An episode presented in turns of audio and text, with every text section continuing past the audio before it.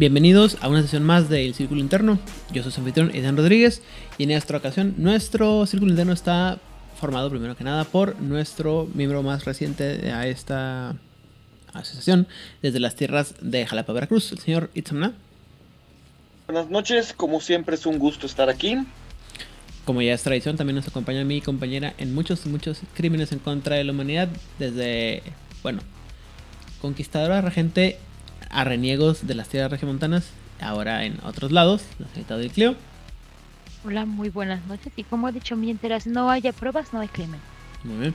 También tenemos a nuestro experto en cinematografía, el doctor Edgar Meritano. Hola, ¿qué tal? Muy buenas noches. He estado de regreso aquí con ustedes.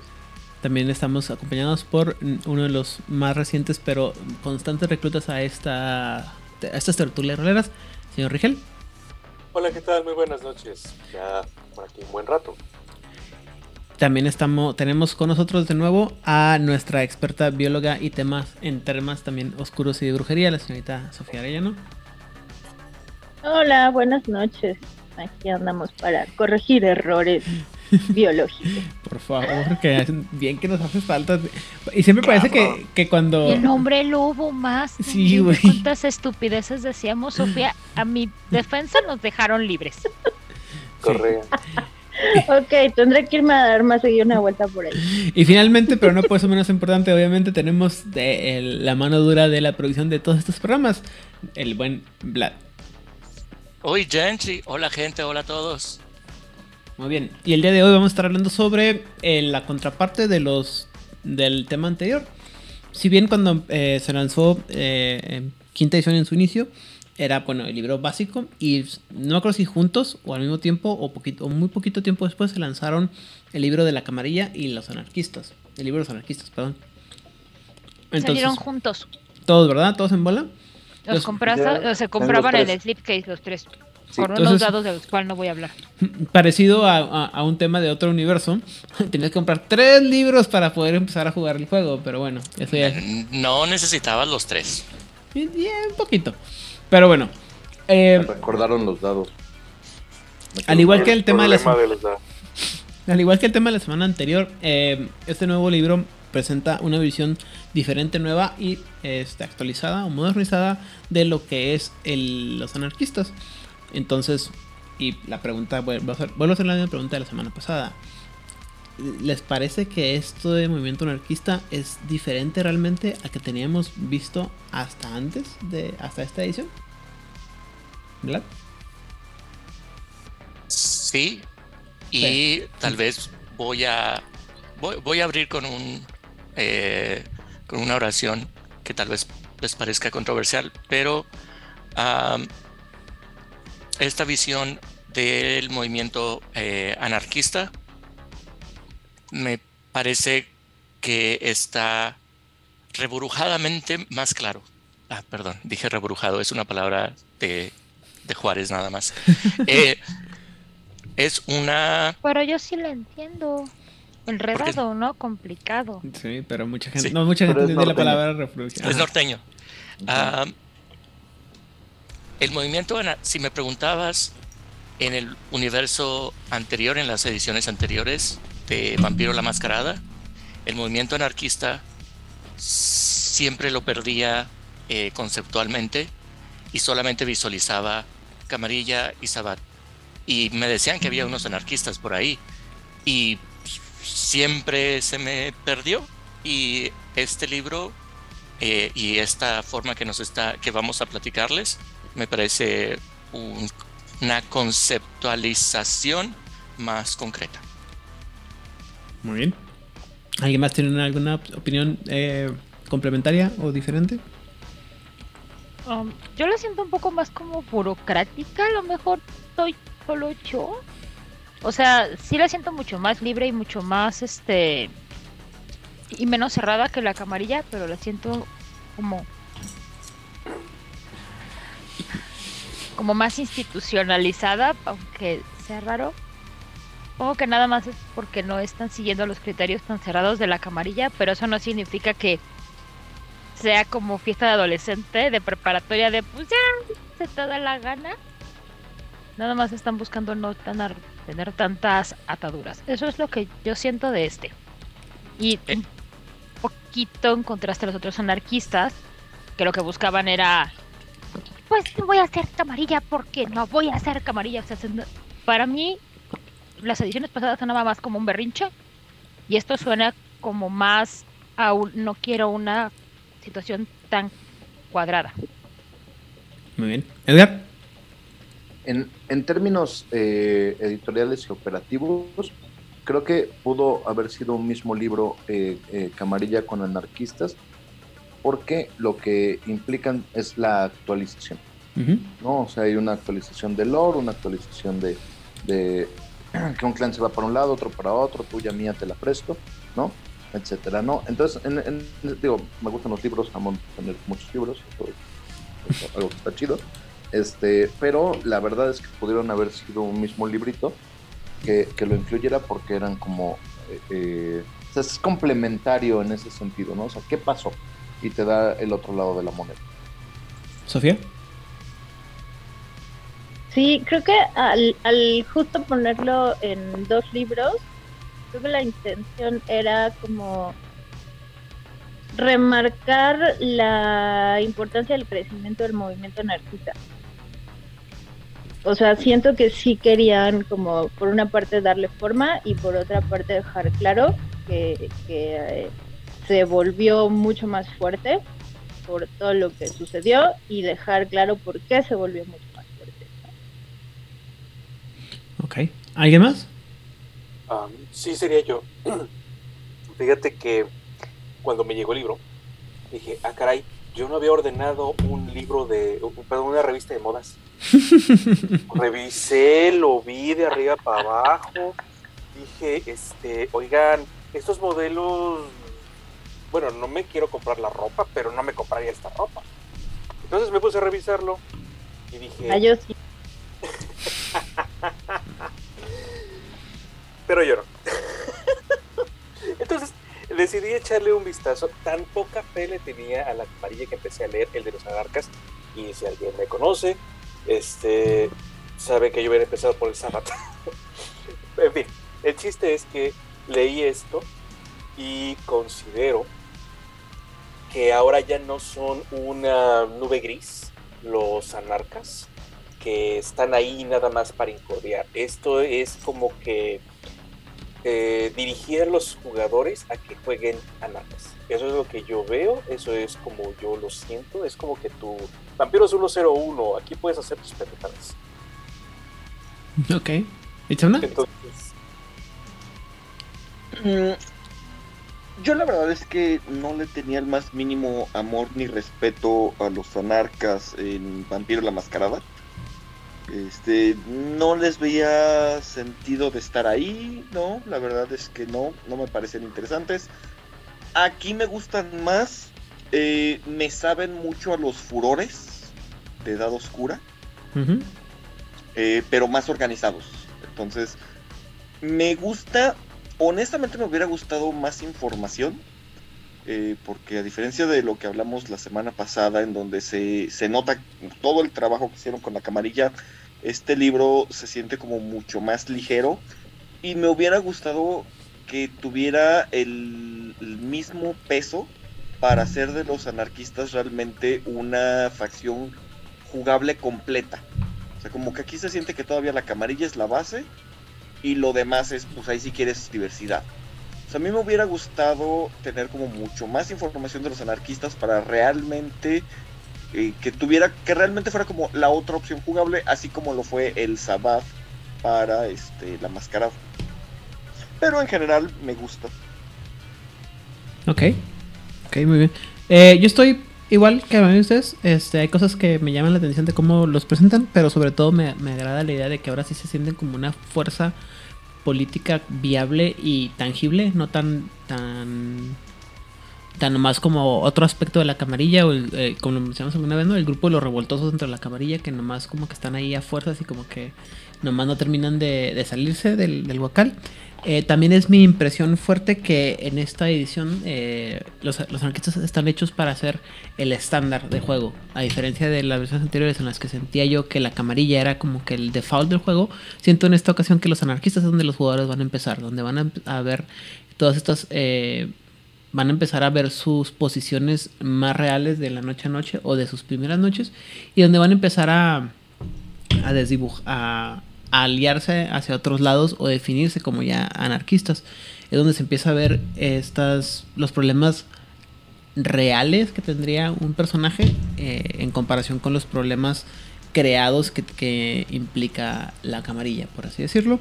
Y eh, habiendo dicho lo anterior, pues eso es lo que creo que se, que se propone en el primer capítulo, que es el capítulo introductorio, en el que te explica, bueno, pues este, que los... eh, de dónde vienen, cómo son las los anarquistas, cuáles son las bases filosóficas. Habla sobre aquellos eh, vampiros como los conocidos como los desatados o los unbound, que son estos vampiros que ni siquiera están metidos en esta en estas peleas de políticas entre camarillas, sabat, lo que sea, ni anarquistas. Son estos vampiros que realmente no tienen ninguna atadura a ninguna de las constructos sociales que se han creado los vampiros para poder este em, funcionar o estructurarse. Habla un poco sobre el mundo eh, de oscuridad, este mundo en el que se debe estar jugando y donde, donde vamos a tener este tipo de experiencias, donde va a ser todo muy mundano, muy a nivel de piso. De nuevo, creo que este es el es- lo que propone este libro de entrada es que es donde vas a estar jugando tú como jugador. Vas a, eh, empezar aquí y luego ya vas a poder elegir si te quedas aquí en este movimiento o si te vas a, a la institución que es la camarilla o, o qué onda, ¿no? Habla sobre qué tipo de, de, de juego vas a tener, en lo que llama la experiencia, y los temas que deberías de estar analizando en tus crónicas de anarquistas. Y finalmente, este, pues habla sobre la necesidad de mantenerse escondidos de la sociedad humana por todos lo- los peligros que pueden em, enfrentarse o se pueden generar si no eres cuidadoso cuando actúas, ¿no? Y por lo demás, la noche es tu ostra, ¿no? Y por eso es como empezamos a actuar. Lo cual nos lleva a el primer capítulo, el capítulo de las noches de los desatados o las noches de los anarquistas. Sofía. Ajá, el segundo capítulo es, creo que toda, donde está como toda la explicación a grandes rasgos, global, para arriba y para abajo, en términos políticos, sociales e históricos y filosóficos. es, es muy grande, es muy denso. Es, bueno, no es muy denso, en realidad se, se, se lee bastante bien, pero sí es el capítulo más grande, ¿no? Que, que es donde explica todo la base y la realidad y te lleva de la mano de, eh, históricamente, como por toda la historia del movimiento anarquista, para explicarte finalmente en dónde están parados en, en las noches actuales. ¿no? Y pues empieza con un poco de, de su filosofía, que es no estamos de acuerdo con la camarilla y sus formas estrictas y controladoras, porque claramente nos han manipulado y mentido todo este tiempo para volvernos carne de cañón. En resumen. Eh, mm, estamos de acuerdo con uno de sus preceptos porque creemos que es útil para la supervivencia, que es la mascarada. Tiene sentido. Nos gusta porque queremos vivir o sobrevivir o no desaparecer de la faz de este mundo porque está padre. Y lo que creen es que una de las mejores formas de llevar a cabo la mascarada es tratando de hacerse pasar por un humano cualquiera, que es como la forma más segura de convivir y de pasar desapercibido. Parte de esto también, y que está como de la mano con la filosofía que, que trae el movimiento, es no somos diferentes de los humanos, sí lo somos, pero tampoco tanto, entonces no te creas tan acá, o sea, sí nos dan de comer, pero hay que cuidarlos porque pues nos dan de comer, ¿no? entonces no hay que tratarlos tan mal, porque no solo nos dan de comer, Funcional. sino que nos sirven como cobertura, ¿no? Entonces, mientras nosotros no nos hagamos afuera, no nos pongamos automáticamente nosotros fuera de, la humanidad, que claramente tiene una dominancia en el planeta, vamos a estar bien, vamos a cuidar nuestra subsistencia y por ahí incluso hay algunos que desde mi punto de vista ya le empiezan a airear un poquito, pero bueno, ¿a quién? que, que dicen que los, los vampiros son los que van a terminar de darle ese empujoncito a los humanos para, para que le den la vuelta como a esta parte de la iluminación de su ciclo de karma y de tal. ¿What? Pero bueno, ya. ¿Qué? Ajá, sí, sí, pero algunos no, no sé si todos están de acuerdo con eso, pero bueno, lo mencionan por ahí. Está bueno lo que fumaron. Es... Ajá. en fin, eh, básicamente es como, pues, tratar con respeto a los humanos y no solo verlos como bolsitas de sangre. Muy bien. Y luego, pues, no reconocer que no están desvinculados de los procesos políticos y sociales humanos y nunca lo han estado. ¿no? Y eso también, también es como muy importante para, para sus preceptos. ¿no? Entonces, después de ahí, pues se lanza poniendo un montón de ejemplos a lo largo de la historia en las revueltas más importantes históricas humanas donde han estado involucrados los, Los vampiros. los anarquistas y el movimiento anarquista y los vampiros y la camarilla. ¿no? Entonces obviamente empieza desde Cartago, porque no olvidamos Cartago. Y Nunca. además Cartago para el movimiento anarquista es importante porque es un bastión, es, es, es ideológicamente la utopía. Claro. Entonces es la base de, de la creencia de que otro mundo es posible. Ahora, ¿qué otro mundo? Pues depende, porque también hay varias versiones de lo que era Cartago. Y pues otra de las cosas que, que dicen es vete con cuidado de quién es la versión, porque según la, el autor, la gente Claro. lo que es un hecho es que en Cartago subsistieron humanos y vampiros y los vampiros vivían abiertamente como vampiros. Si eso era con un gobierno conjunto igualitario o con un, con un movimiento feudal benéfico, benevolente con los humanos, o si era una cosa mucho más autoritaria y más oscura, no lo sabemos. Hay como cinco versiones al respecto, pero lo único que en lo que coinciden todas es que los vampiros y los humanos vivían en la ciudad y los vampiros no se escondían de ser vampiros y los humanos sabían que los vampiros eran vampiros. Hasta ahí los hechos, lo demás quién sabe. Ahora, ideológicamente es importante, ¿no? Porque entonces eh, es como el, el principio, el fundamento de Camarilla, estás mal. Otro mundo es posible y no solo tus reglas son la, la verdad absoluta. ¿no? Ok. Y bueno, creo que lo siguiente importante es pues la primera revuelta anarquista, de la cual hemos hablado en otros programas, Ampliamente. la famosísima convención de, de Espinas. Y lo siguiente importante es la Convención de Praga, que es lo que nos lleva a las noches actuales, que Ah. es en donde se desprenden lo- el- los brullas de, la camarilla y pues ahí es donde empieza a tomar fuerza el movimiento anarquista en las noches pues más modernas con, la muerte de Hardestadt y, y la guerra de los Ventri contra los Brulla y ahí es donde todo vale Que tendría que haber pasado como 400 años antes, ¿verdad? Pero Dice bueno. Hardestad que estás mintiendo que Hardestad no fue asesinado porque Hardestad sigue ahí. No, el que mataron es a Jan Peterson, ¿no? Ajá. bueno, pero Pues para términos de quién declaró la guerra, Hardestadt murió y por eso empieza toda una guerra, ¿no?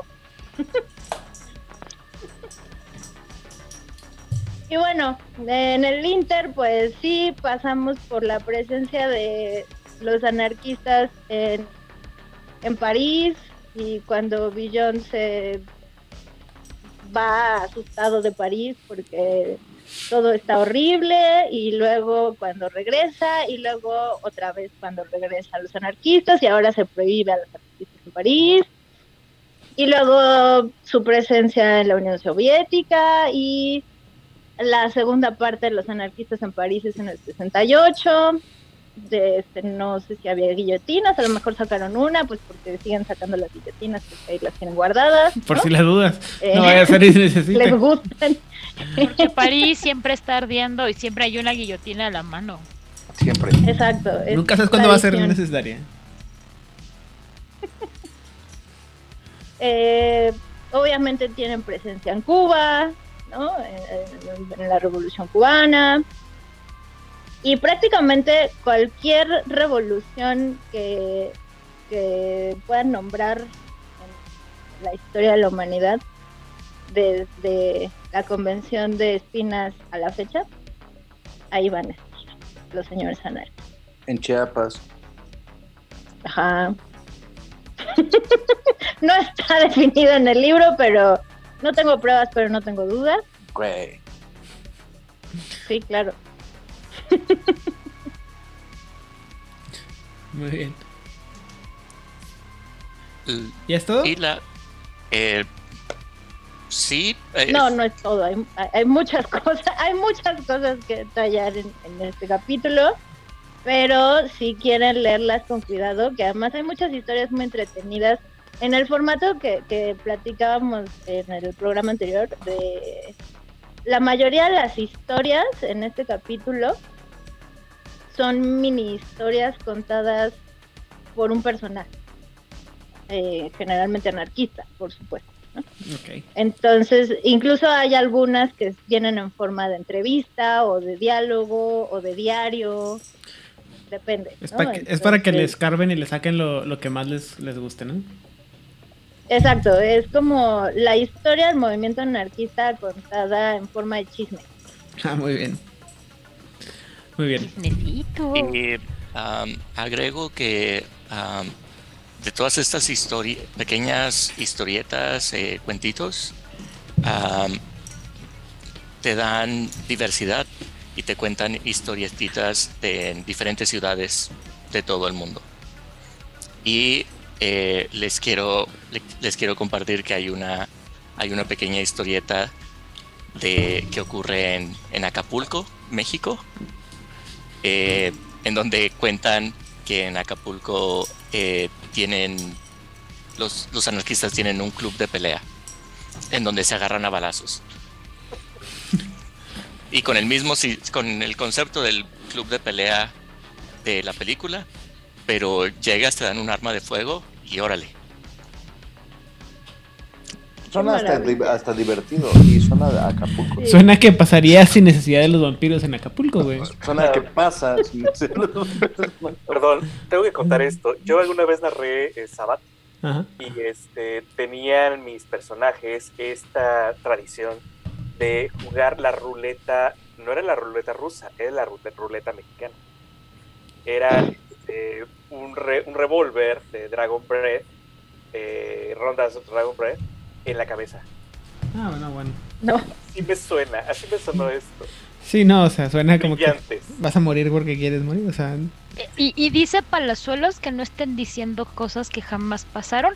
Él jamás sacó una pistola a la mitad de un antro y él jamás mató a nadie. Esta semana. Bueno, él dijo, no me consta, yo no lo conozco, fue lo que él dijo en una entrevista. muy bien. Entonces el siguiente capítulo se llama Los clanes libres. Sí, ese me tocó a mí. Eh, a, a ver, chicos, me, me gustó mucho el capítulo porque, insisto, da una actualización eh, muy interesante de, de quién está en dónde, por qué, cuándo, cómo, a qué hora y todo, ¿no? Abre el capítulo, obviamente, con el clan Brulla. Obviamente. Evidentemente, con el clan Brulla, el, el- eh, que todos sabíamos y entendíamos que qué estaba haciendo en la Torre de Marfil. Nada, absolutamente nada. Absolutamente nada, ¿no? Entonces, siendo coherentes al fin consigo mismos, este, dijeron, güey, ¿qué, est- qué estamos haciendo aquí? ¿No? Lo cual eh, eh, pues es muy interesante, ¿no? O sea, que por fin eh, dice el propio libro que se van Theo Bell, el, el, este, el, eh, el, el arconte, ¿no? ¿Es arconte? Era, no era just, era como te sí. Ajá, y, y, y luego ya en la forma de Justicar dicen, ¿saben qué? Vámonos de aquí. Y se va, deflecta con todo el, el clan completo hacia el movimiento anarquista. Vamos, al fin, ¿no? O sea, hasta tiene una anarquía eh, eh, de símbolo de clan, ¿no? Entonces, este, eh, pues hacen lo propio. Eh, y eh, esto, pues obviamente dejando las, las cosas, eh, si Teo mi, baldo- mi, mi barrio me respalda Bel, como dice Ujú. eh, eh, Vlad. Eh, en efecto, Teo su barrio lo respalda Bel, se va y, y- y todo el clan dice, pues nosotros todos jalamos, pues, ¿no? y ciertamente metiendo en un problema a la camarilla de fuerza de choque, ¿no? Ah, vamos, si era incómodo para la camarilla, eh, como ya lo platicamos en su, en su propio capítulo, eh, te- tener ahí a, los Brulla por, por esta sangre, eh, por, por sus vientos de libertad y sangre combativa, ¿no? Dirían los fabulosos Cadillacs, ¿no? Em, y, y- fue una separación incómoda para todos. Implica el libro que Theo Bell decapita a, vamos, como parte de esto, ¿no? No, no se iba a ir de gratis, ¿no? Decapita al propio Hardestadt. Ahorita que estaban hablando de Hardestadt y su destino, ¿no? Eh, ya habrá versiones de que sí, sí fue. Yo sí no apoyo a Teo sí- Bell, ¿eh? sí, etcétera, pero que eh, al momento de la deflexión no fue nada más como, ah, bueno, tú y yo ya este, no nos hablamos y te bloqueo de Facebook. No, no, o sea, sí hubo un, este, un, un acto de, de- Uso y de- abuso de lujo de violencia. De lujo de violencia que, como bien eh, dijo Odil, pues propio de Teófilo, ¿no? O sea, eh, O sea, ¿alguien esperaría algo menos de él? Siempre con una gran identidad y fuerza de carácter.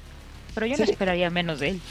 El, el propio libro eh, nos habla de la importancia de Bell, ¿no? Digo, no, no en esta, esta sección, sino anteriormente, eh, incluso en un par de ilustraciones eh, medio parecidas a Malcolm X, ¿no? Por Bueno, si alguien no está consciente de por qué los bruja están acá, pues yo los invito a que escuchen nuestro programa del año pasado sobre los bruja importantes, es el, el spotlight del clan Ventru. Lo escuchen y si ahora sí tienen dudas, no sé qué están leyendo y no sé qué están escuchando, gente. Eh, eh, en efecto, eh, vayan a, a- a checar a varios de nuestros rockstars Brulla, eh, de los cuales es muy fan nuestro buen amigo Aidan. Bien, procediendo con, con los, eh, con los clanes libres, eh, sigue, por supuesto, ¿no? Y, vamos, no es que se estén ordenados alfabéticamente, que lo están, ¿no? Pero creo que también la coincidencia es en, en- en orden de importancia. Eh, obviamente el clan Gangrel, ¿no? Justamente los libros de tercera edición nos habían dejado con el cliffhanger de que el clan Gangrel había dicho, ya, no gracias, ahí nos vemos, y se había retirado, ¿no? Eh, nos lo reiteran, ¿no? Nos lo reiteran en, este, en este libro, nos dicen, sí, en efecto, el Gangrel pues le llegó, eh, y, eh, y, y también se entendía, ¿no? Vamos, los propios Clan Book Gangrels, y, cuando los revisamos, no- nos daba a entender que la, la sociedad Gangrel misma no cuadraba con la sociedad camarilla. No, o sea, sí, sí estaba ahí metido eh, eh, medio con calzador. Era como que, ah, changos, ¿no? O sea, o sea, esto de las formas y, y de hacerle caravana a alguien y del, Eliseo, ¿no? O sea, no, no, no cuadra con, con lo que es el Gangrel, que eh, para mi gusto representa, junto con el clan Simis, el lado más salvaje, ¿no? De, del, del vampiro, ¿no? Eh, el, lado más entregado a la bestia, ¿no? El lado eh, más, eh, va- valga la redundancia, bestial, ¿no? Al, al respecto. Y, y que ciertamente no cuadraba con las formas. ¿no? Con, con las propias formas de la camarilla. También la camarilla los había estado usando de carne de cañón, para ser sinceros, Ujú. ¿no? O sea, eh, eh, para ser todos muy sinceros, eh, la camarilla es como que sí, a ver, eh, o sea, medio huele ese perro mojado y todo, y, y traes tierrita de mi liceo, pero pues lo tenemos que aguantar porque eh, eh, nos defiende, ¿no? Nuevamente, y voy a reinsistir en esto, como ya lo revisamos en el capítulo anterior de la camarilla, eh, metiendo más profundo en un problema a, eh, a- a dicha institución eh, en cuestión de tropa de choque, ¿no? Entonces se le va así el músculo y la garra, ¿no? Eh, eh, que le pintan un violín, ¿no? A, a la camarilla. Es eh, también, vamos, muy interesante esta, esta consecuencia que, insisto, ya lo revisamos en su momento.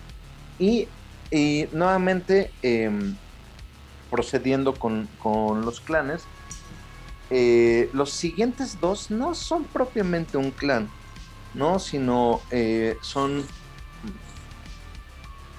agrupaciones, ¿no? O sea, no, no es un clan en el sentido de que proceden de un linaje de sangre, ¿no?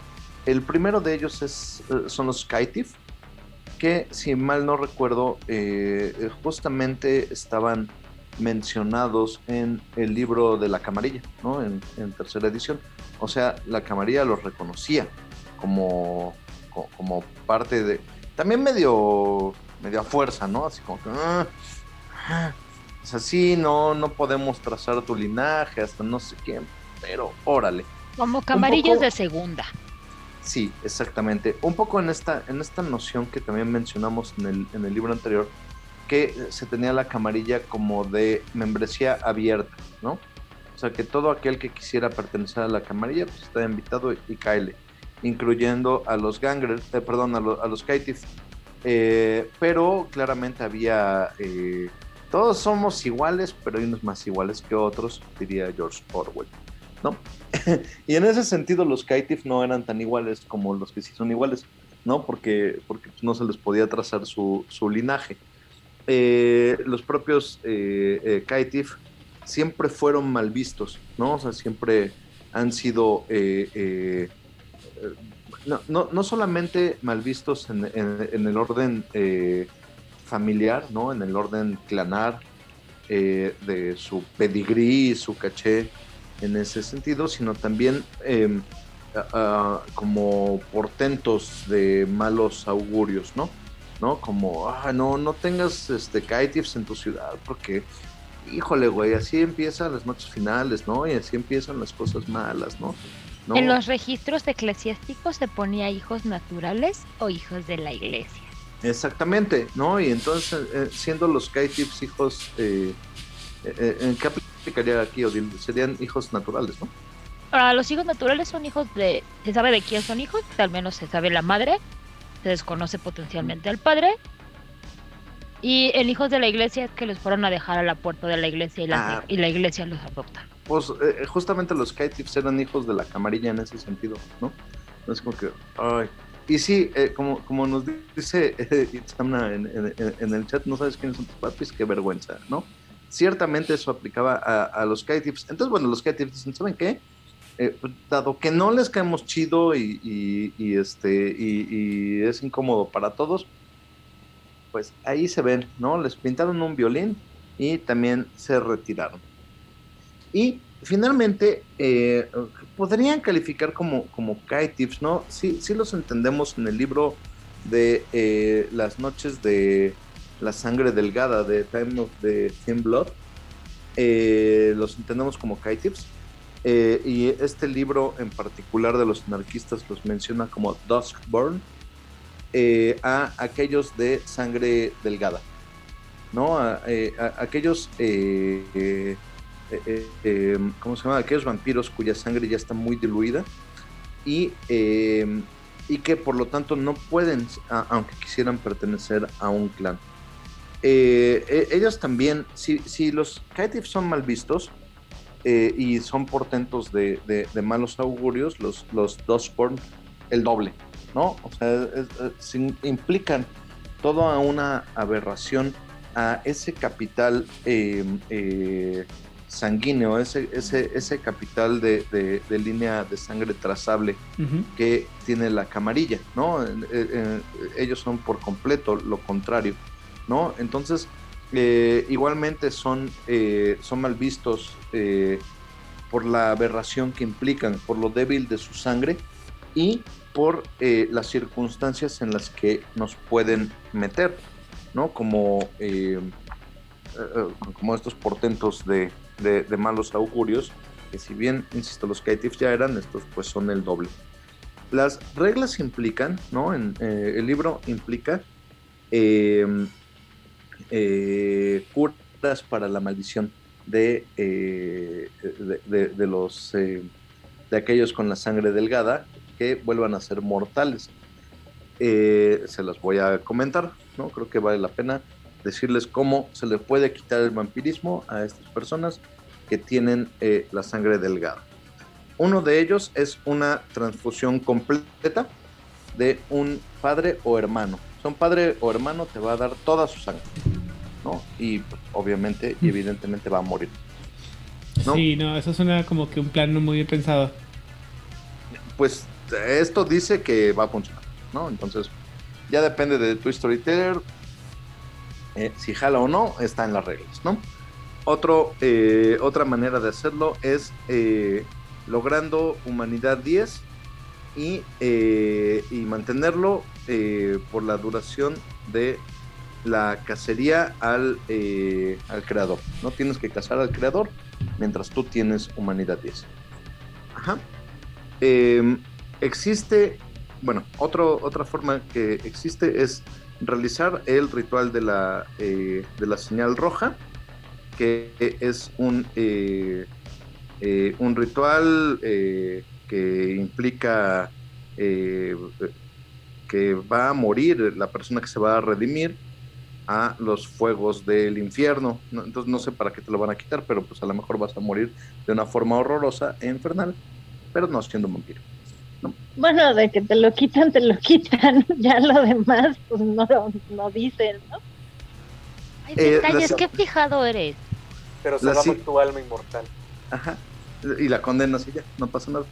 La siguiente forma eh, eh, de, de quitarte la maldición es que alguien con eh, verdad- fe verdadera eh, quiera, además tiene que ser willingly, eh, dar su vida por el- aquel de sangre delgada. ¿no? Entonces, un verdadero mártir con fe verdadera dice, no te preocupes, yo te la intercambio, compa, y yo me muero. Ah, sí, cómo no. Sí. Eh, luego viene la, siguiente forma. Es más factible esto a que tu hermano o tu padre o tu madre digan, sí, sáquenme toda la sangre para que mi hijo semi-vampiro deje de ser semi-vampiro. Pues, pues- a lo mejor tu mamá, ¿no? No sé. O sea, supongo que la mía lo haría, no tengo idea, le voy a preguntar. Mañana, mañana la veo, le voy a... Mamá, si, si A mañana ver, tengo que ser mamá. medio vampiro, eh, eh, ¿estarías dispuesta a darme la mitad de tu ver, mamá. sangre? Peritano, por favor, grábalo. No. Lo siguiente Llegas de- va a ser un hipotético. mamá. Esto es un caso hipotético, no está pasando. ¿Qué tan en serio dices eso que morirías por mi madre? Ajá, ajá, ¿Qué tanto dices ver, que me amas? Vamos a, a tomar en cuenta que soy un vampiro, mamá. Sí, pero de sangre delgada, tranquilízate. No, Yo soy como un semi-vampiro, poquito más que Blade y menos que Drácula. No, no creo que conozca a mi madre la diferencia. Probablemente encienda sus flamas sagrada y me ataque. Mejor no lo voy a intentar. Muy sabio de tu parte. Ok, Sí, para los que no lo saben, creo que ni siquiera aquí en el círculo interno lo sabían. Yo te- tuve dos tíos sacerdotes, hermanos de mi mamá, ¿eh? Sí, sí, nos has platicado. ¿no? Entonces, bueno, independientemente de, de ese relajo, este, continuamos, ¿no? Em, eh, eh, que otro de las formas es que el, aquel con la sangre delgada sacrifique su vida por un humano y eh, se le quita la maldición, pero pues muere humano, ¿no? Insisto, no sé bien para qué, pero pues ahí está. Em, y finalmente cualquier método que el storyteller elija para que se redima el sangre delgado, ¿no? Em, me parece interesante que haya enunciadas varias formas de quitar la maldición vampírica y es la única forma en realidad que, eh, pues, que he visto en reglas propiamente hablando de que esto ocurra, salvo fe verdadera en otros libros de ediciones anteriores. Y pues listo. Esta es la revisión de los clanes eh, libres que les traía para hoy, profesor. Muy bien. Eh, lo cual nos lleva entonces a hablar sobre los clanes traidores. Pues después de leerlos, suena como un poquito lo que eh, en la segunda edición, bueno, en la sí, en segunda edición o revisada o tercera edición, como quieran llamarle, serían como los antediluvianos, pero digo antediluvianos, huyendo, pero con todo, chicos, este, antitribu, perdón, no, no, no, no, no, hoy sí mi cabra anda, uf, uf, la pura fiesta, chicos. Debe de ser este. Pero estas iras de cabra son peligrosas, güey. Eh, mi cabra de pronto es muy aventurera y como que no tiene mucho sentido de supervivencia, o sea, como de, pues ya lo hice, o sea, debe ser tu problema arreglarlo, no el mío. Muy En bien. fin, la cosa es que estos serían como los antitribu del Sabbath, pero como no hay Sabbath, comilla, comillas, No y, había. no- y por tanto, ajá, y como por, y por tanto no hay antitribu, comillas, comillas, porque no hay antitribus en América. Este, bueno, primero, lo, lo interesante de esto es que todos vienen, no vienen como mm, el clan antitribu, sino vienen como con un epíteto o con un apodo. No sabría decir qué es exactamente, pero bien.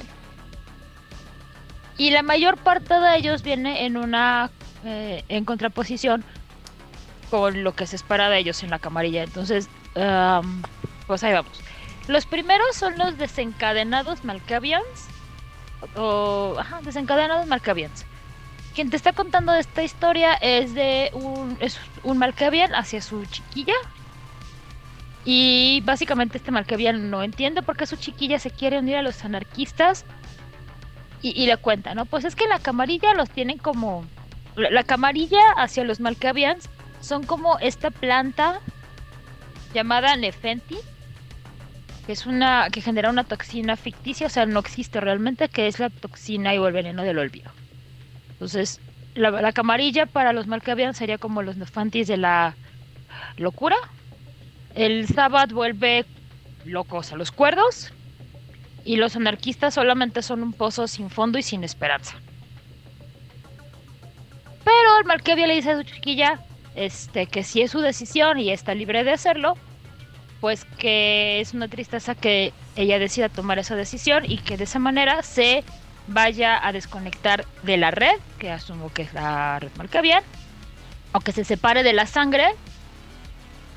Y, ya como que dando de entender que en el momento que, eh, que un Malkavian entra a la camarilla o entra a los anarcas, deja de estar como dentro de toda la línea Malkavian.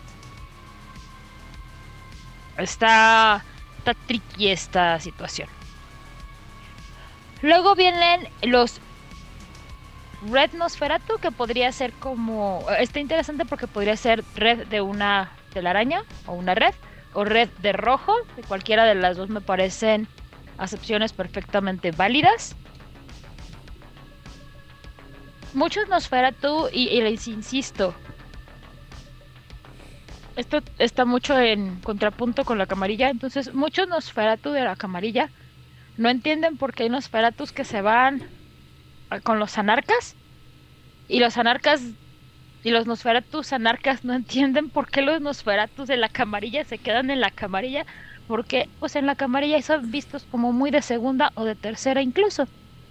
Mientras que dentro de los anarquistas tienen muchas más posibilidades de ser reconocidos por sus propias capacidades. Lo que sí queda muy claro es que los Nosferatu no dejan de ser como una gran familia. Y, que, y aunque seas camarilla o seas anarquista y tus posturas sean diferentes hacia el orden y, este, y las jerarquías, no van a dejar de estar pues ahí siendo compis. Y creo que eso se mantiene de mantiene mucho como era en las ediciones pasadas donde los Nosferatu podían ser muy anarcas o muy camarilla o muy sabbat, pero seguían teniendo toda una red dentro de ellos mismos. Luego vienen los toreador que son los abstractos. Son los mejores. Perdón.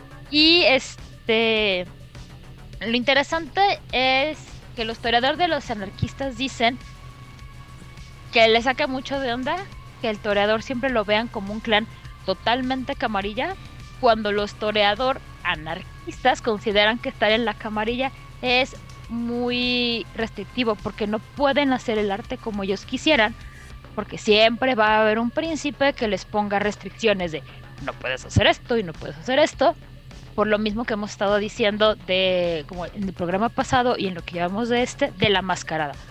Entonces hay muchos príncipes que consideran que mucho del arte toreador puede ser una ruptura de la mascarada y pues mejor no tenemos a estos artistas así como cuadraditos. Y los toreadores de los anarquistas es de pues aquí estamos más libres y podemos hacer como más cosas, entonces está más padre la fiesta de este lado.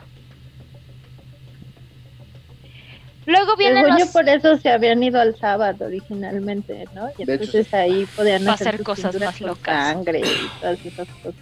Ajá. De hecho, en, en la historia que viene, todos estos son historias y este es muy similar a a los capítulos anteriores o los capítulos de- o algunos capítulos del libro de Camarilla, donde todos son narrados en primera persona.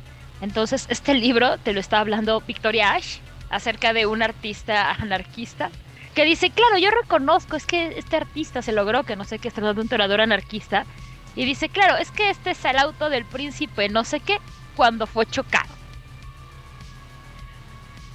Y me parece maravilloso, está haciendo una crítica, diríamos casi hasta positiva, acerca del toreador que decidió poner en exhibición el auto chocado del príncipe de no sé dónde, porque hasta se ve el llaverito y así de ahí aquí se quedó embarrado el príncipe. Qué chido.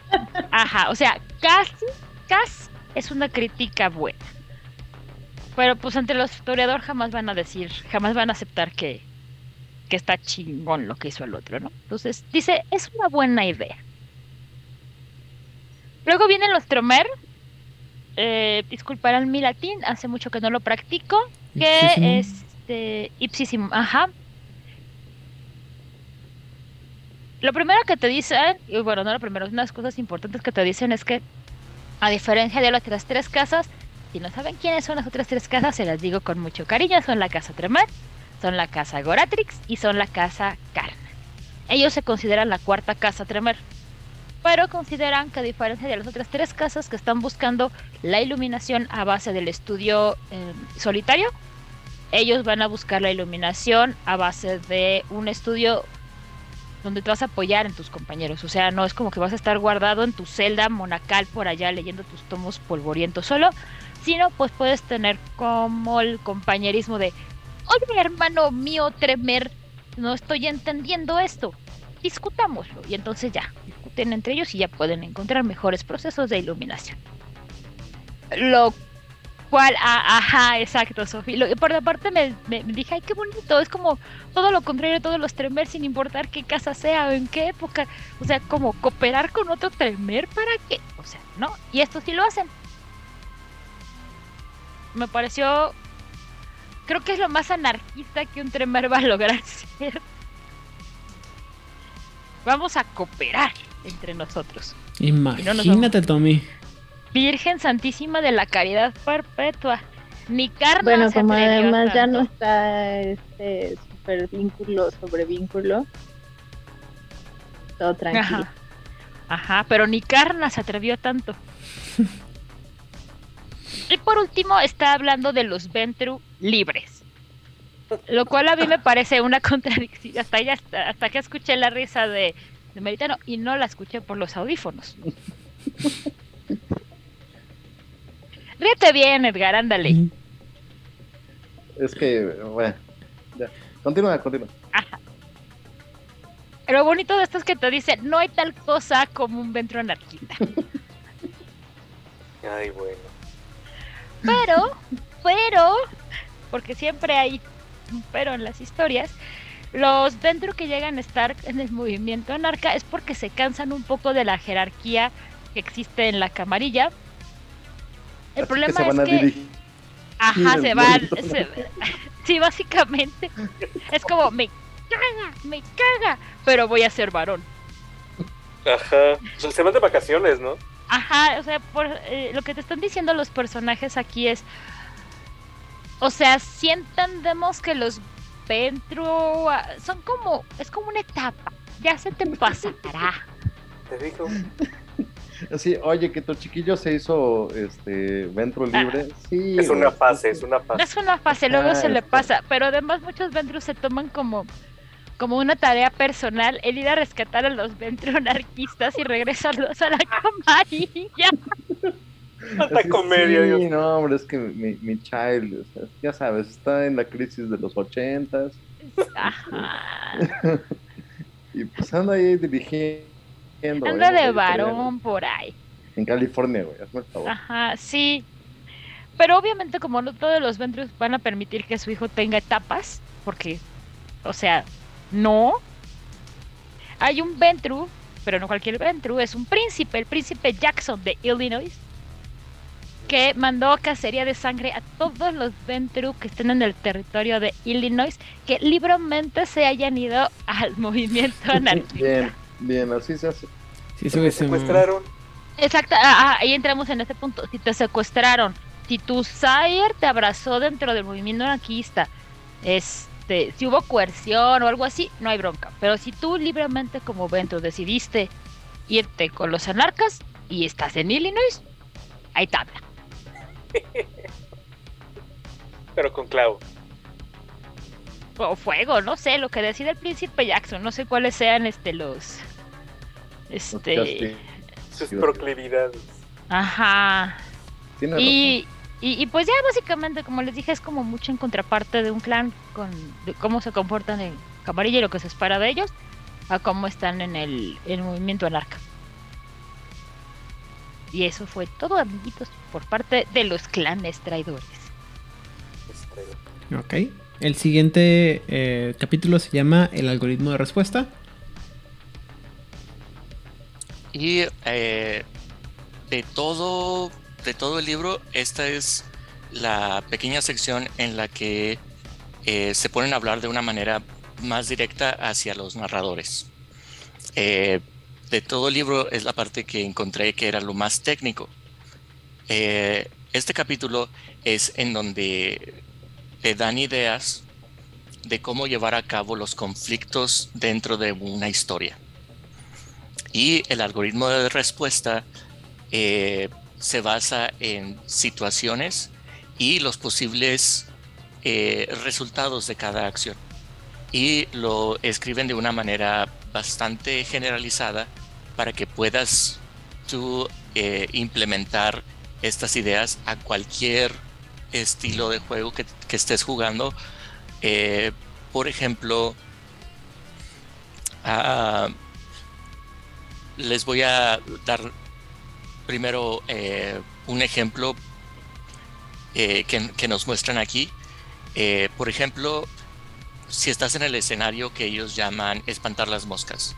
Es decir, que tu grupo de anarquistas, tu coterie, eh, ha logrado eh, causar problemas a las orillas de, la organización en contra de la cual tu grupo está eh, siendo rebelde.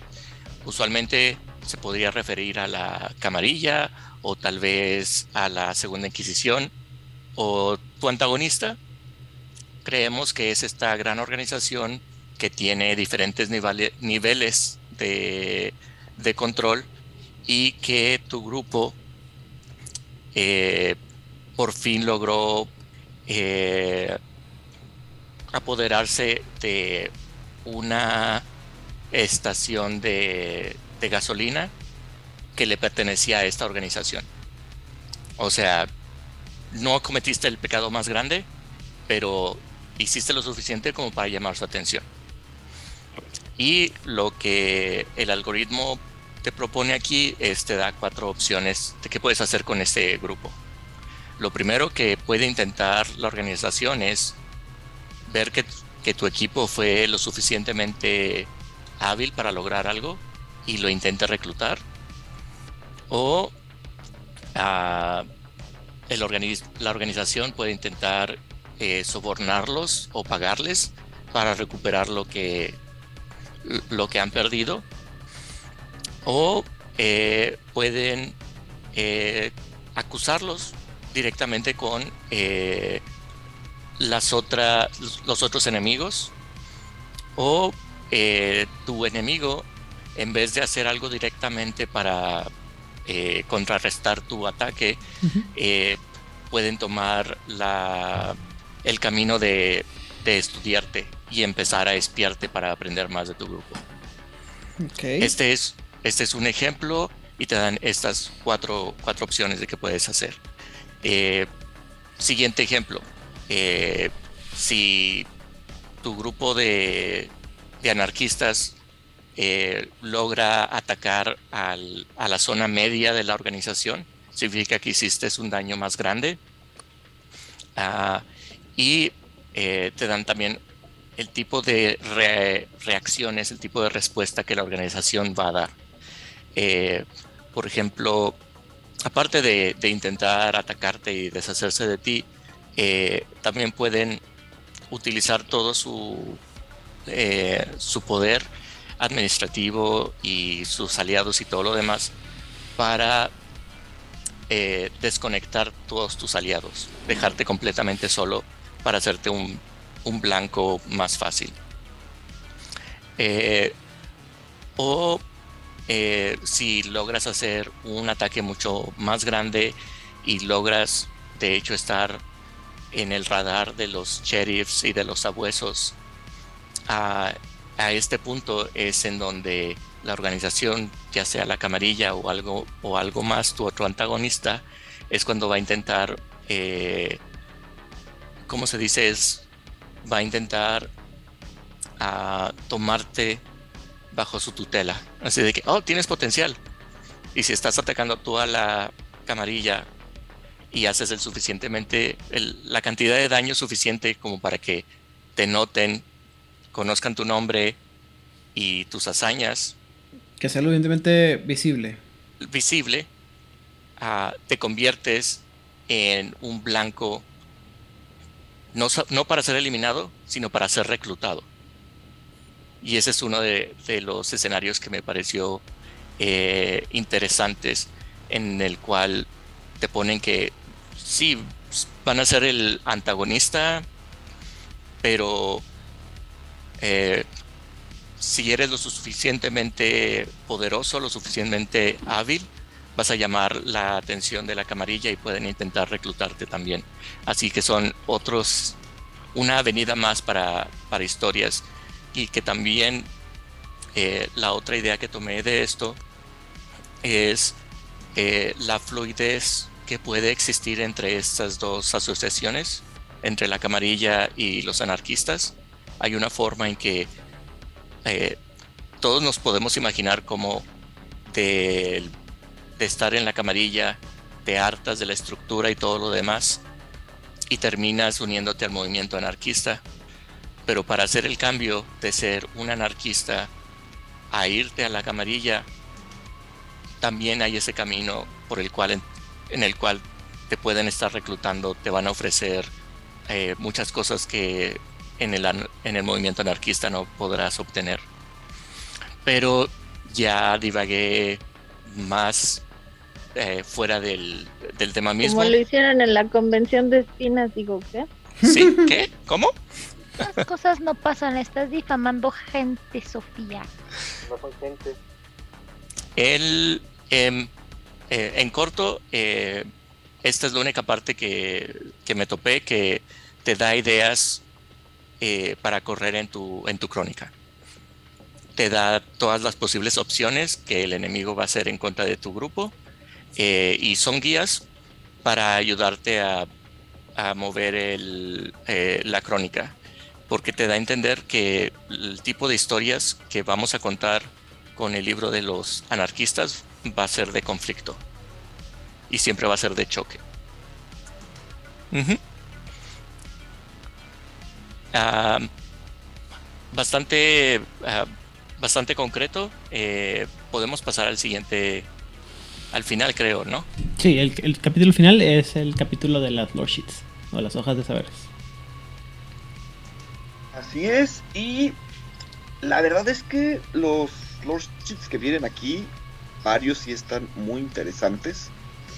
Además hay uno que dije, qué barbaridad, con este se pueden hacer maravillas.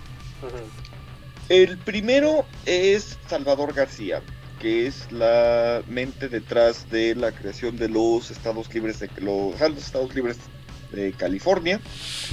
Mm, con un puntito te haces bueno debatiendo ideas políticas. Con el, pero al máximo, a nivel 5, puedes eh, llamar a la acción a los anarquistas. Está eh, simpático. Pero viene Agatha Starek, que yo quiero este nada más porque uno es una bajarí. Entonces ya con eso me convencieron. Ya somos dos. Luego, Nadie lo primer- hubiera imaginado. el primer punto está bueno. Tienes bonos para intimidar a, cualquier, per- a cualquiera que tenga más estatus que tú. Pero el 5 te quita la pérdida de humanidad automática cuando diablerizas a alguien que tiene más estatus que tú. Todavía puedes llegar a perder humanidad por los efectos de la diablerización, pero el automático ya no. Y, Eh. Exactamente. Y-. Para los Munchkins decimos, ya puedo diablerizar libremente. Y ser bajarí. ¿Qué más quiero?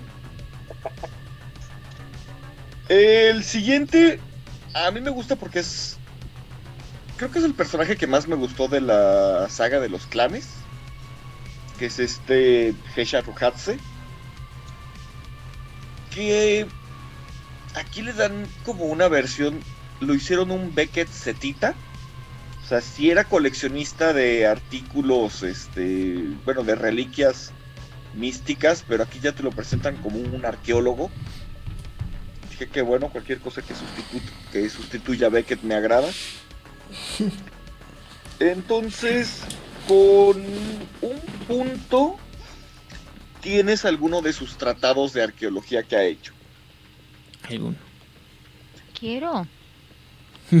Sí, pero espérate que veas el 5. Con el 5 tú puedes escuchar la voz de su tech. A ver. ya despertó Edgar. Que lo que te sirve es que una vez por sesión puedes resistir frenesí automáticamente y lo tratas únicamente como una como la compulsión del ministerio. Y no necesitas tablillas de barro. No, ni en sumerio. Mi traductor de este circulillos de oro. Ajá, la, la piedra rosa. Cuánto desperdicio de recursos. Ah, ya te están hablando directo a la cabeza. O sea, o estás loco o estás recibiendo iluminación. En cualquiera de los dos casos, sales ganando. Sí. Y es más, lo, o sea, lo interesante es que la voz de su tech calla a tu bestia. Por eso puedes resistir Dale, güey. Wow. Escuchas mucho más la voz de su tech que la voz de tu bestia. Obviamente. O sea, pues este tiene todo el sentido del mundo. O sea, tu bestia está ahí y su tech es su tech. Y de pronto va a decir, con toda la actitud de, de César Millán, Eh, tú ahí. Sí. quieto. Maldita sea, de ahora en adelante solo voy a poder ver a Seth como César Millán. No, perdón. Pero con, con disfraz este, de, de. De egipcio, sí. No, no, no, yo siempre veré a, a- ¿cómo se llama? A Seth como este. Ah, ¿Cómo? Harry Davidson en, en Star, Stargate. Pensé que ibas a decir Garcés, pero bueno. O Gerald Butler también. No, no, güey, o sea, bueno, pues, insisto. En fin, descreído. La, la siguiente es la iglesia de Seth. Que bueno, pues eres parte.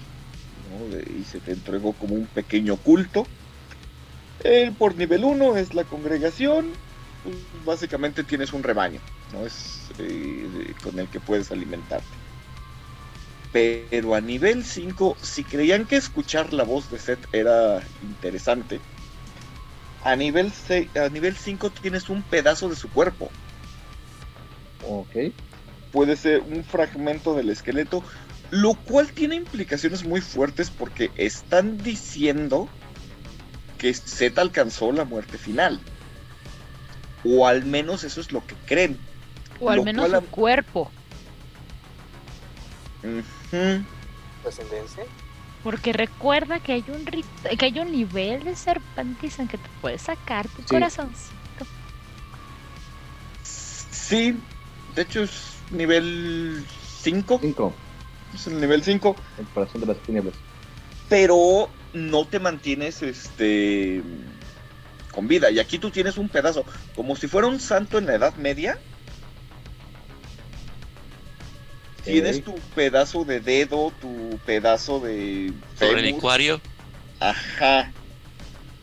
Lo cual a mí personalmente se me hace una blasfemia. No sé qué opine Edgar, pero a mí se me hace una blasfemia el decir que tienes un pedazo del el cuerpo de Seth. Más o menos recordemos que los vampiros pueden eh, perder miembros y regenerarlos. También. para conservar las piezas. Ajá, o sea, en este caso sí podríamos tener pedacitos de hueso suficiente para hacer cu- cuatro sets. O un dinosaurio. Digo, si hay pedacitos de cruz verdadera para hacer como cinco. Como Sí. un bosque. Muy sí, bien. el debate es ecuménico. eh. Ahora, lo que hace esto es darte cuatro puntos de estatus en el ministerio y además te permite ponerte en contacto con la mente de Seth a través de la meditación. Lo que hace que eh, reduzcas las... ¿Cómo tradujeron stains? ¿Como manchas? Ujú. Vamos a decirle manchas. Sí, Las manchas ganadas por romper un tenet. En principio. Ajá, principios. Lo cual, pues está interesante.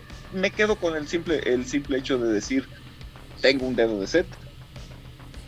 sí. Luego, y es- eso ya te da caché. sí. Luego está el ser un descendente, descendiente de Xavier. Que, pues, por un punto, los gangrels te respaldan, te respaldan, perdón. Porque, pues, eres descendiente del que se los llevó de la camarilla. Entonces dices, bueno, está padre. perdón. Con cinco puntos tienes experiencia con los antediluvianos. Que una vez por historia puedes sentir la ubicación de cualquier gangrel. Y. Ah, beber para eh, reducir tu hambre. Está simpático. Luego está otro muy padre, que es el descendiente de Tyler. Que eh, a nivel 1, cuando quieres persuadir a una eh, muchedumbre mortal, tienes bonos. Y a nivel 5, que es la revolución permanente, que puedes eh, dirigir un grupo de revolucionarios. No necesitas tirar eh, para dar un discurso que llame a la revolución. Está padre. Este me gusta nada más, que nada por ser, por estar ligado a, a Tyler, un personaje que me cae bien. Y luego, las ruinas de Cartago. A nivel No, 1, no. pues eres un historiador del clan y tienes eh, bonos para impresionar a cualquier otro vampiro interesado en la historia de Cartago. ¿Mande? Bueno, sí, aquí sí funcionaría. Sí. A nivel 5 eres eh, un abogado.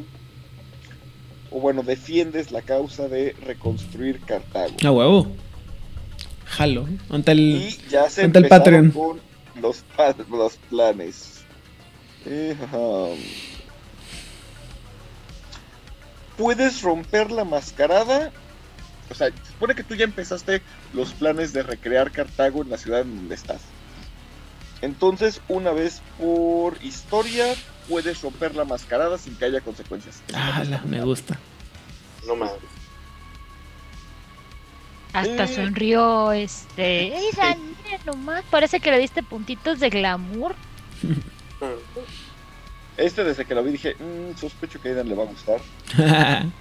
Eh, el Blood Play, eh, Play, ¿cómo lo podríamos traducir? Como ¿Juego de sangre? la plaga de la sangre. Ah, Ah, Plague. A la plaga, sí.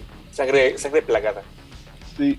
Ah, nivel 1, tienes un bono de dos dados para las tiradas de medicina y ocultismo para identificar. Esta es una plaga de la que se había hecho mención en de los últimos libros de la mascarada, que afecta a los Brulla. Si es la que yo creo, es la que afecta a los Brulla que hace que entren en frenesí. Mm, Ah, no es cierto, no. Es la de Berlín, sí, la que hace que empiecen a sacar sangre por todos lados. exacto. Y a nivel 5 eres un vector. O sea, tú ya no sufres esta plaga, pero la transmites. Lo cual puede ser muy bueno o muy malo dependiendo de qué tan perverso seas. Eres un pervertido. Sí, no, yo eso de estar transmitiendo enfermedades sí no, no me late. No te late ser portador. No, pero conozco muchos jugadores que harían muchas maravillas con eso. Sí. Y el último es el de la revuelta anarquista. Con un punto eh, tienes un ancestro que participó. Entonces esto te da un punto de estatus dentro de los anarquistas. Y con cinco, impu- con cinco puntos es eh, reiniciar la revuelta. Una vez por historia puedes ganar cuatro dados en un conflicto social contra miembros de la camarilla. Ese sí está muy muy fácil. Y bueno, estos son los Lordships. Me gustan, tienen personajes. De hecho, me gustan más estos que los de la camarilla. Tienen personajes más interesantes y hacen alusión a hechos que me parecen más interesantes que los que tenían la camarilla. El de Cartago, el de este. Los de Set están geniales. Y Agatha Starek también le puedo poner este. Está junto a Mitras en los, a los que les pongo altar. Muy bien. Entonces, y eso ya sería todo de este episodio, de este libro, ¿no?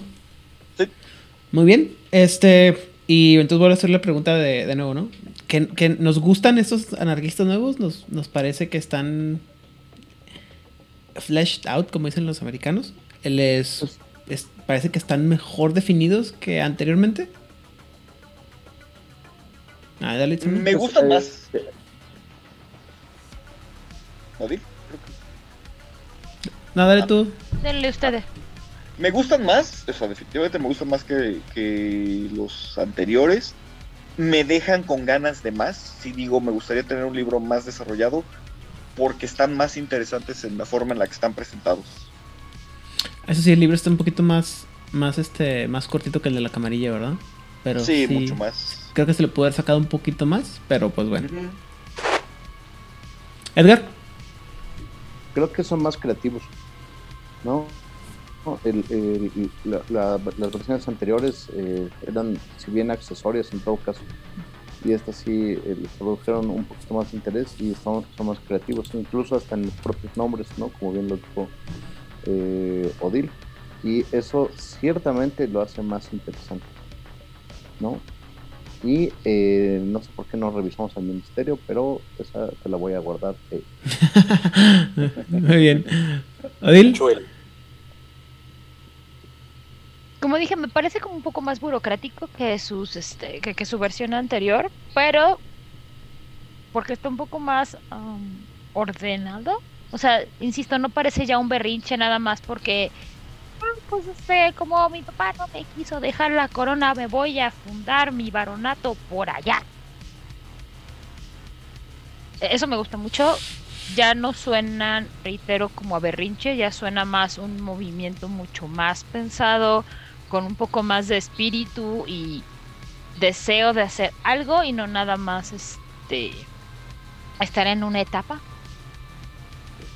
La, la parte de los clanes traidores eh, me pareció muy interesante que más que explicarte lo que era el eh, lo que eran era un explicarte qué es lo que no eran y su contrapunto con con la camarilla y que además mantienen un hilo muy delgadito de orden bajo la premisa de tenemos que sobrevivir. O sea, no es que esté mal o que esté... No, no es que querramos estar de acuerdo con la camarilla, pero esa parte de no morirme sí me gusta.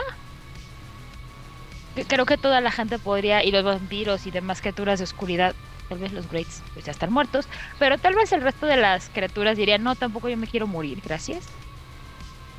Mm, comparé los libros, tienen el mismo número de páginas, bueno, Camarilla tiene una página más, pero posiblemente si los pudiera comprar como físicamente en cantidad de texto, sí podría haber ahí una diferencia.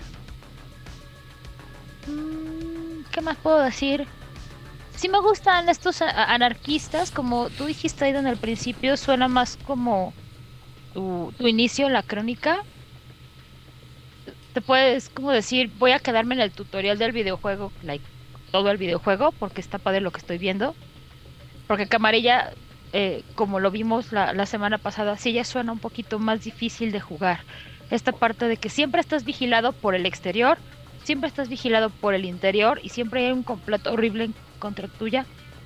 No es que los vampiros de anarquistas no vayan a complotear en contra tuya, pero suenan un poco más amigables y que van a buscar hacer las cosas más en conjunto. Van a trabajar más unidos, pues para no morirse y para que su proyecto sea, sea más este, constante y más estable. Entonces, sí, sí me gustaron, me, me gustaron los nombres de los clanes traidores. Está padre que haya una cuarta casa Tremer. Porque de esa manera Tremer sigue haciendo más berrinches. Y si algo se le puede molestar a Tremer, está bien. Y si algo le puede molestar a Goratrix, pues también. Y ya. Ok. ¿Sofía? Sí, creo que, digo, para mí están definidos. Tan tan, ¿no? O sea, antes no lo estaban, ahora lo están. Y ya, por eso creo que antes no los pelaba nadie porque no era algo a lo que le habían puesto ganas, solo estaba ahí como una pincelada, pues ahí están, y ya, ¿no?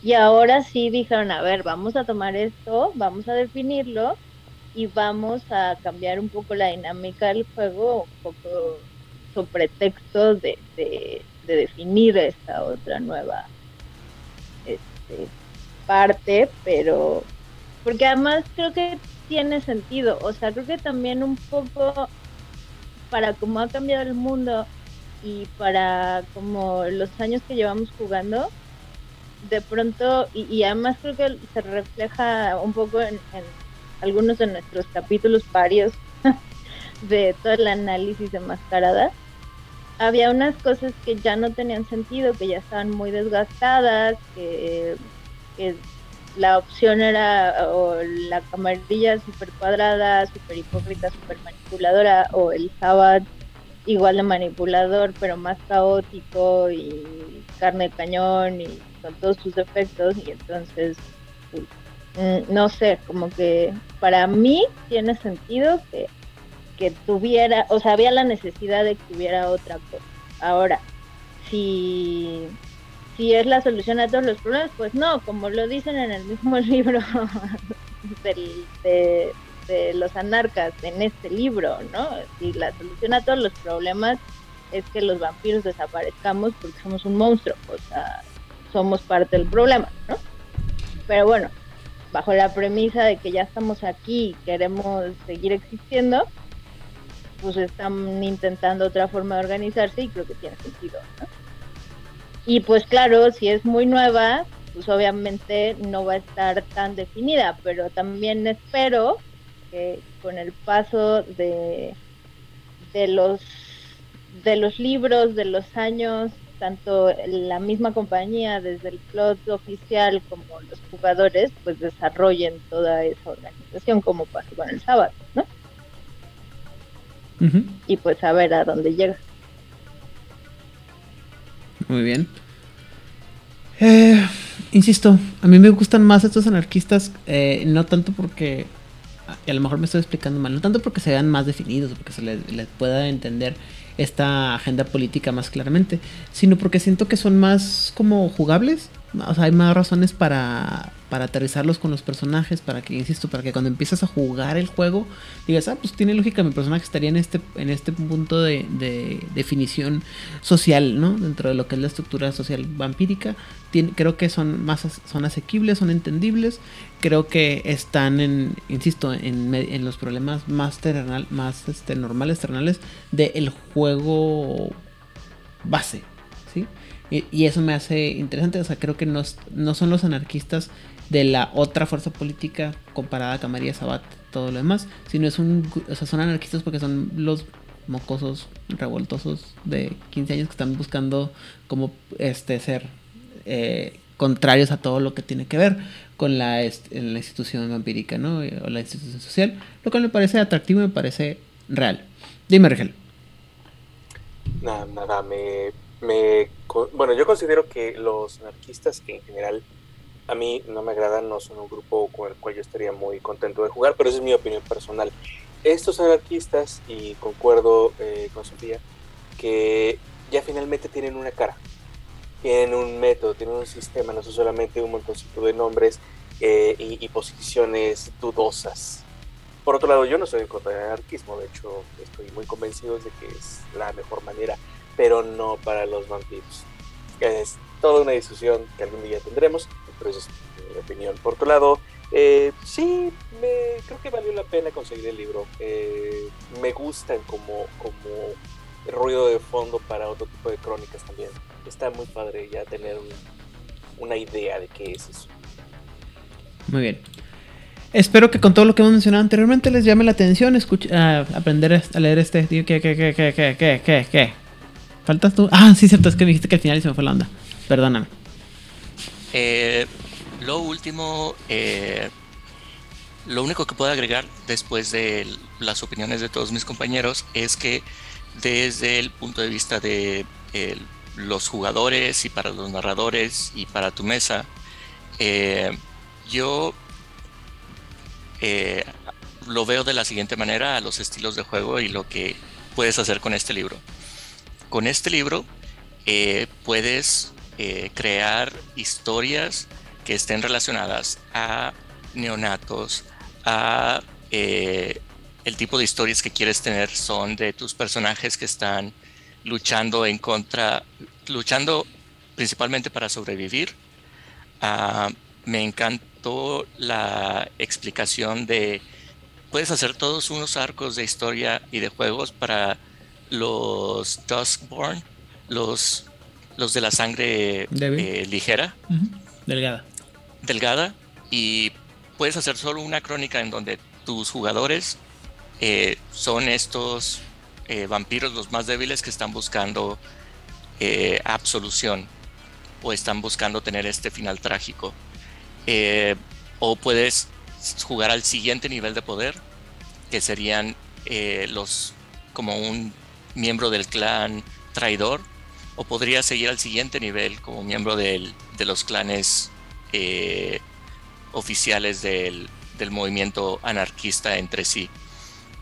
Y si tienes ganas de tener un juego más de, política, intriga, puñaladas por la espalda. Ah, no recomendaría este libro. Creo que no, te, no le vas a agarrar el mismo sabor. Lo puedes, como todo, puedes utilizarlo y jugarlo a tu manera, pero eh, como recomendación, y si ese es el tipo de historia que te gusta jugar, este libro te da ideas para ello y te da sabor y color para que puedas hacer esas historias en este mundo de, de la mascarada. Ah, y me sorprendió también este libro porque el formato que tiene es también diferente la forma en que presentan la información al libro de eh, que revisamos la semana pasada de la camarilla. Ah, y les hago las advertencias de que no es un libro entre comillas normal de rol.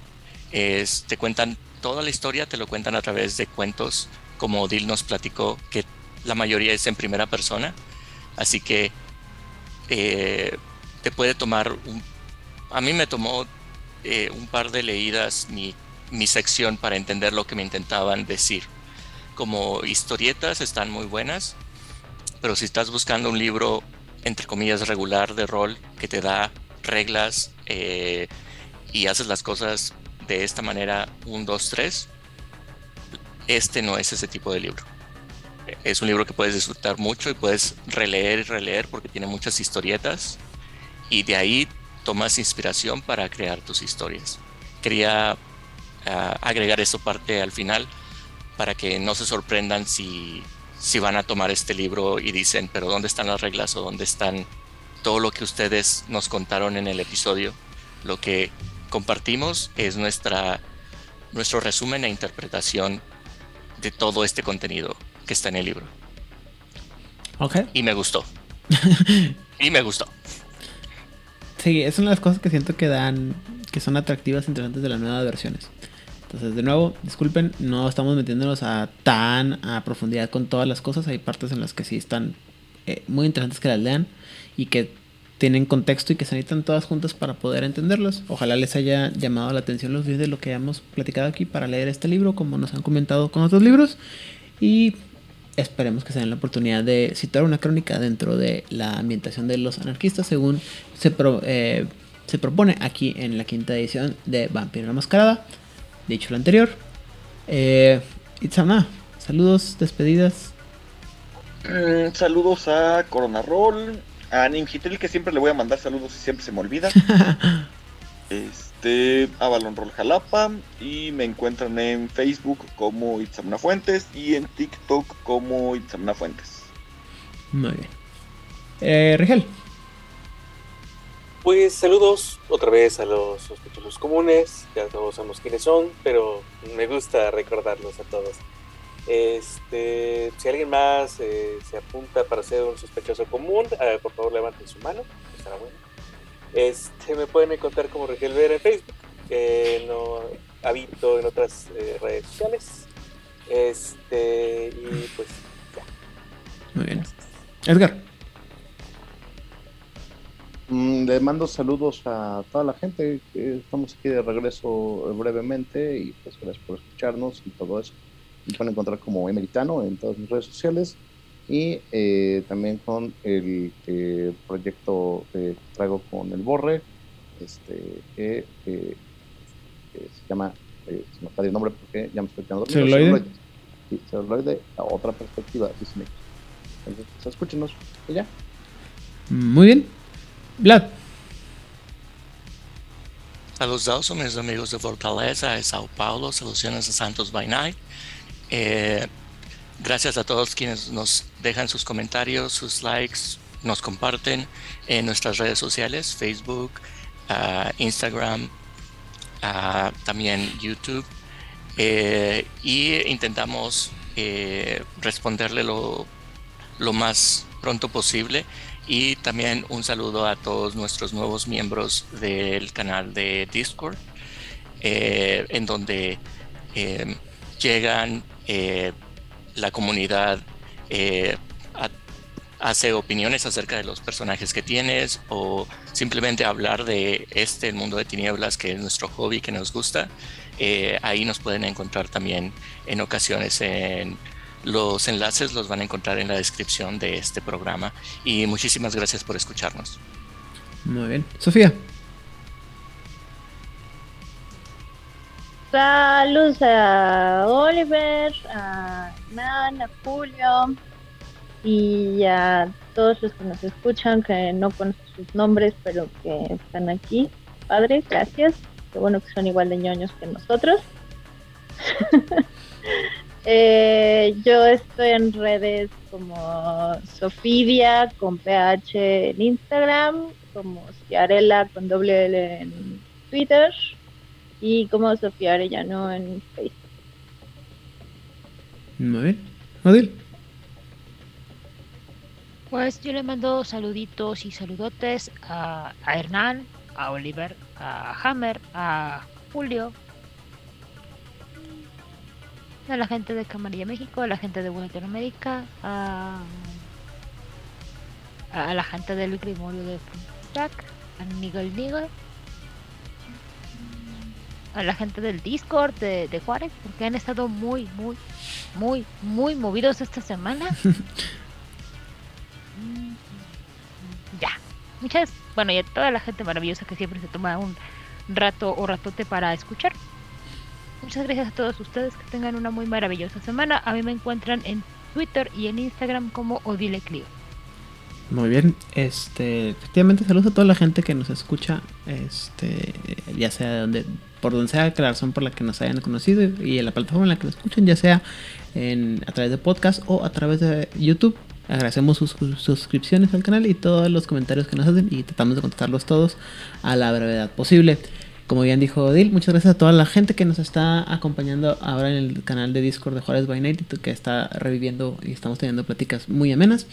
Toda la gente que nos acompaña en que nos apoya desde sus trincheras en eh, Camarilla México, World Latinoamérica, Masterface, Jugador Casual, Corona Roll, todos los demás grupos en los que publicamos sobre nuestras eh, mesas o nuestras publicaciones, perdón, así como la gente de, bueno, Oscar Guerrero y Chile en Tinieblas, en Argentina la gente de La Voz de Anga, Las Voces de Londres, Secretos Oscuros y El Circo de Medianoche. Y en España no solamente la gente de la frecuencia de Man, Rosa y David, así como a Emilio y David allá en Barcelona, sino a todos aquellos que nos escuchan y nos escucharán en un futuro.